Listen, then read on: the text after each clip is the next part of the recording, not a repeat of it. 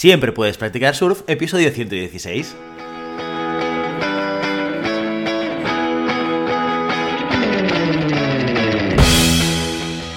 Bienvenido y bienvenida a Siempre puedes practicar surf, el podcast diario sobre recursos humanos.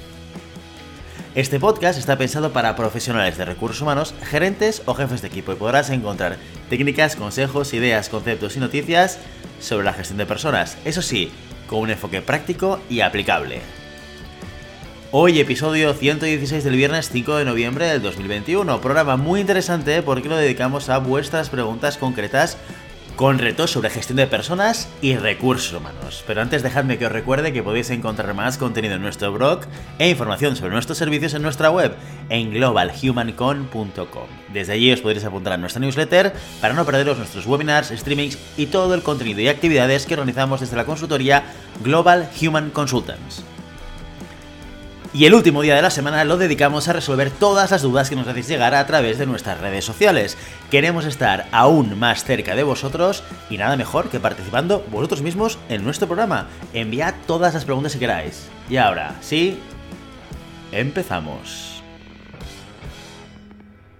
La primera pregunta que nos llega es de Tiffany, que dice lo siguiente, dice, hola, he visto en LinkedIn que vuestro próximo streaming, ah, sí, por cierto, próximo 16 de noviembre, queda muy poquito, 12 días, hacemos un streaming en LinkedIn, en eh, Facebook y en YouTube. ¿eh? si estáis en cualquiera de estos tres eh, canales o redes sociales y conectáis con el canal de Global Human Consultants, podréis ver este streaming sin ningún tipo de problemas, en el que están mis compañeras Josefina Smart y Ana Delas, hablando de entrevistas. Bueno, sigo leyendo lo que dice Tiffany. He visto en LinkedIn que vuestro próximo streaming está relacionado con las entrevistas de trabajo, efectivamente. Me viene muy bien porque recientemente me he quedado sin empleo. Aprovecho para preguntar también cuáles son las mejores estrategias para buscar trabajo y cómo cada uno puede construirse su propia estrategia. Espero que no sea demasiado complicado de responder un saludo. Bueno, pues un saludo para ti, Tiffany, y muchas gracias por, tu comentario, por tu pregunta. Y, oye, genial que te las lleves también estas preguntas para poder hacérselas tanto a Josefina como a Ana, que son dos expertas, expertísimas en toda la parte de headhunting, búsqueda y valoración de candidatos. Eh, yo te, te voy a dar mi punto de vista con respecto a las preguntas que tú haces. ¿Mejores estrategias para buscar trabajo? Yo siempre digo que lo primero, lo principal, lo más importante, aunque pueda sonar un poquito básico, es saber qué es lo que quieres. Esto, todo en la vida seguramente, ¿no? Pero en la parte de búsqueda de trabajo también. Tienes que definir cuál, cuál es tu objetivo, qué tipo de empleo, en qué tipo de empresa, en qué tipo de contexto, en qué sitio, con qué responsabilidad estás buscando. ¿Por qué? Porque eso te va a permitir que cada acción que tú hagas de búsqueda, ya sea apuntarte en oferta de trabajo, ya sea conectar con alguien a través de LinkedIn que esté trabajando en una empresa que te pueda interesar, ya sea porque te vas a tomar un café con alguien que conoce a alguien que lo que haga falta todas esas acciones que tú vas a hacer para poder acceder al puesto de trabajo que tú quieres, van a ser mucho más efectivas y mucho más eficientes si tú sabes y tienes muy claro qué es lo que quieres buscar. Esto es un poco complicado, mm, siempre.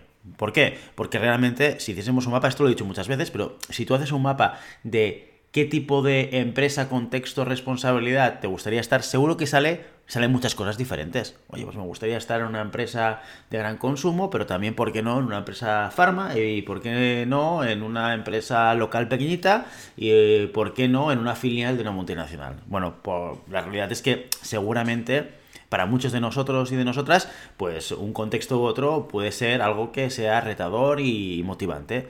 Pero eso resta a tu estrategia y a tu ejecución de la búsqueda. Así que Elige uno de estos escenarios como punto de partida para construir toda tu estrategia de búsqueda de un nuevo empleo, de un nuevo proyecto. Y luego, si tienes que variar, que pivotar, que, bueno, pues mira, esta estrategia no ha funcionado bien, no he sido capaz de encontrar empleo mm, con esta definición, pues luego la cambias y no pasa nada y vuelves a eh, empezar a hacer la búsqueda con otra orientación eh, completamente diferente. ¿Cómo puede construir una, uno una propia estrategia? Una vez tú sabes hacia dónde quieres llegar, lo que tienes que hacer es buscar eh, los caminos de inicio, las primeras puertas que tienes que abrir. Una, evidentemente, es la más sencilla, la más fácil, la que hacemos todos en general, que es ir a los portales de empleo, a los principales, pues seguramente aquí estamos hablando InfoJobs, depende del perfil, LinkedIn depende del perfil, y eh, algún otro portal como muy especializado por sector, que, los hay existen en función de lo que tú estés buscando, y buscar ofertas vinculadas a lo que tú eh, quieres encontrar. ¿vale? Esto es lo que en general solemos hacer todos. Eh, otra estrategia muy interesante, otra actividad muy interesante es contactar directamente con headhunters. Yo aquí siempre digo que eh, ir a contactar o a buscar, por ejemplo a través de LinkedIn, a los consultores especializados en tu sector en diferentes empresas de consultoría, te va a ayudar a poder potencialmente acceder a un montón de ofertas que quizás no se están publicitando. Y además hay que tener en cuenta que muchos consultores, sobre todo en, las grandes consultorías multinacionales, están muy habituados a conocer gente de manera recurrente, tengan o no tengan eh, pues eh, posición o eh, vacante para, para, ellos. Y ahí te va a permitir también ver cómo está el sector. Con lo cual yo te recomiendo también a través de LinkedIn que contactes directamente con los headhunters, sobre todo aquellos que estén especializados en tu sector, para mantener un, primer contacto y también para que te conozcan, ¿por qué no? Y ah, otra tercera vía es a través del networking. Ahí el, tema del networking es un tema que es complejo, que podríamos dedicar mm, un monográfico eh, sin lugar a dudas de, la semana para hablar de, qué es, cómo funciona y cómo hacerlo. Pero haciéndolo muy sencillo y muy simple, Tiffany, lo que sí que deberías hacer es, teniendo en cuenta qué tipo de compañía quieres estar, empieza a conectar con esa gente en el departamento al que tú puedes, quieres acceder y la gente de recursos humanos que están en esa empresa. ¿Vale? Así vas a ganar visibilidad, te van a ver. ¿Eso quiere decir que te van a llamar al instante? No, esto no funciona así. El networking es una estrategia de medio largo plazo. No, no vas a probablemente conseguir un retorno en el corto plazo. Pero sí que te puede dar mucho rendimiento en el largo y además puedes obtener muchas más cosas si no piensas que el networking está, se está construyendo exclusivamente para la búsqueda de trabajo. Vas a conocer gente, vas a poder entender cómo funcionan determinadas empresas, vas a poder conocer otras experiencias en tu sector, en tu función, etcétera, con lo cual eso también te lo vas a poder llevar, ¿no? Con lo cual una tercera vía, el networking siempre, siempre es muy, muy aconsejable. Bueno, Tiffany, espero que te haya podido responder y si no ya sabes, 16 de noviembre 2021 estamos en directo haciendo un streaming con Josefina Smart y Ana, y Ana de las que te responderán a todas las preguntas que tú quieras hacer ahí en directo. Seguimos con Iván, que nos envía otra pregunta que dice, ¿realmente el networking funciona? Mira, parece que estén conectadas los comentarios.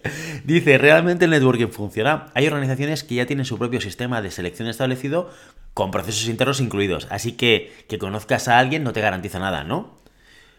Pues efectivamente, que conozcas tú a alguien en una empresa no te garantiza nada, como todo en general en la vida. Lo que pasa es que sí que es cierto que cuando tú conoces a alguien, o mejor dicho al revés, alguien te conoce a ti dentro de la organización, te puede dar cierta ventaja cuando eres candidato. Depende, no siempre sucede, pero podría ser.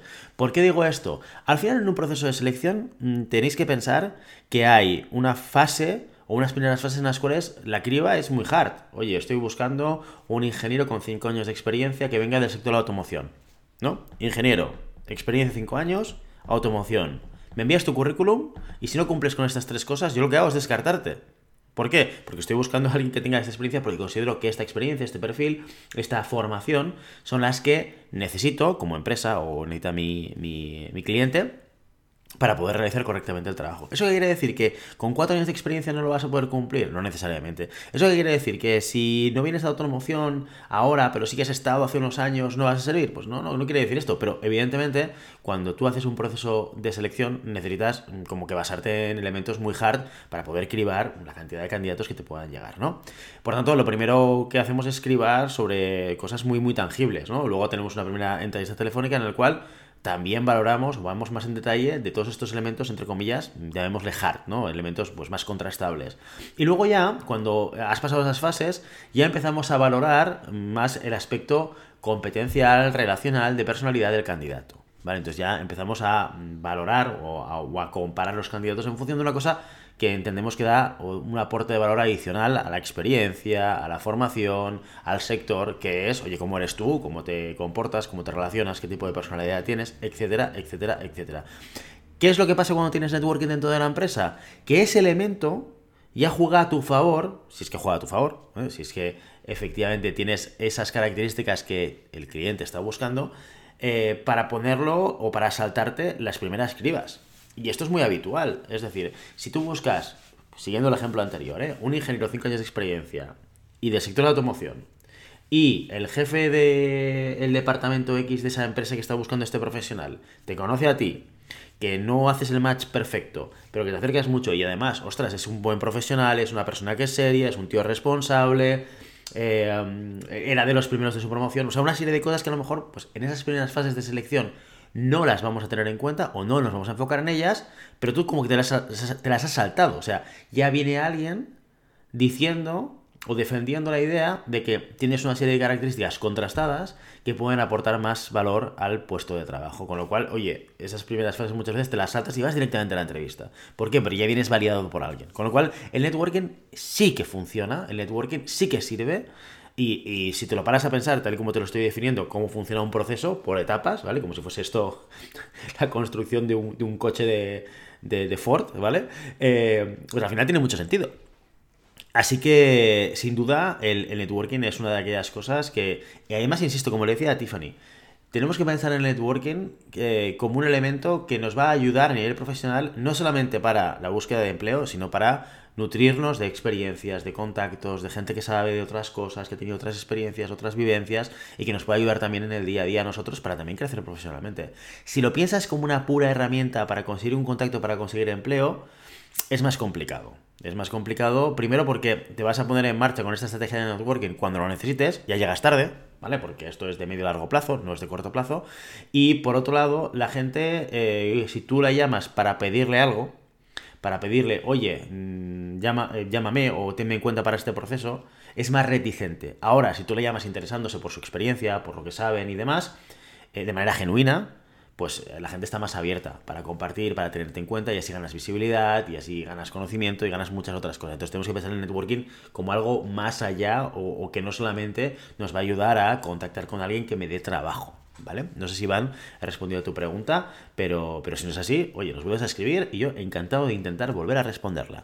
Y por último, para este viernes, que ya nos estamos yendo mucho de tiempo, que hoy me estoy enrollando bastante, vamos con Adrián, que nos escribe lo siguiente. Dice, hola Guillermo, llevo tiempo viendo vuestro contenido, blog, streamings para candidatos y tal. A pesar de que es un contenido útil, no puedo dejar de pensar en que al fin y al cabo todo se reduce a tener una estrategia preparada y tener las cosas claras y no tanto en conocer al candidato. Siendo así, ¿no sería mejor utilizar otras técnicas y metodologías para que el proceso de búsqueda y selección fuera más óptimo para las empresas y menos rebuscado para los que postulan? Un saludo, Adrián. Bueno, Adrián, mm, preguntas que me resultan un poco confusas a la hora de responderlas. Eh, ¿Todo se reduce a una estrategia preparada? No necesariamente. Yo creo que justamente es todo lo contrario. Todo se reduce a conocer al candidato y conocer el puesto. ¿Qué es lo que pasa? Que tú no puedes conocer a todos los candidatos que postulan para, para un puesto de trabajo. Esto es inviable, esto es imposible. ¿no? Nos pasaríamos todo el día conociendo gente. ¿Sí? Y al final tú buscas a alguien para una empresa, eh, para que genere beneficios, que tiene un coste, de una inversión, etcétera, etcétera, etcétera. Con lo cual tienes que convertir aquello en algo eficiente y por tanto la estrategia, el proceso, es lo que te va a permitir de alguna manera estructurar mejor y ser más eficiente con los recursos que tú tienes en muchas cosas en la empresa, pero también en los procesos de selección, ¿de acuerdo? Entonces, eh, eso mm, váyase por delante, que creo que la estrategia es importantísima. Tienes que tener una estrategia preparada, pensada, para que te ayude a hacer una ejecución eficiente. Pero no estoy de acuerdo con el hecho de que no mm, sirva para conocer al candidato. Es que es el objetivo. Claro, eh, la palabra conocer es muy ambiciosa.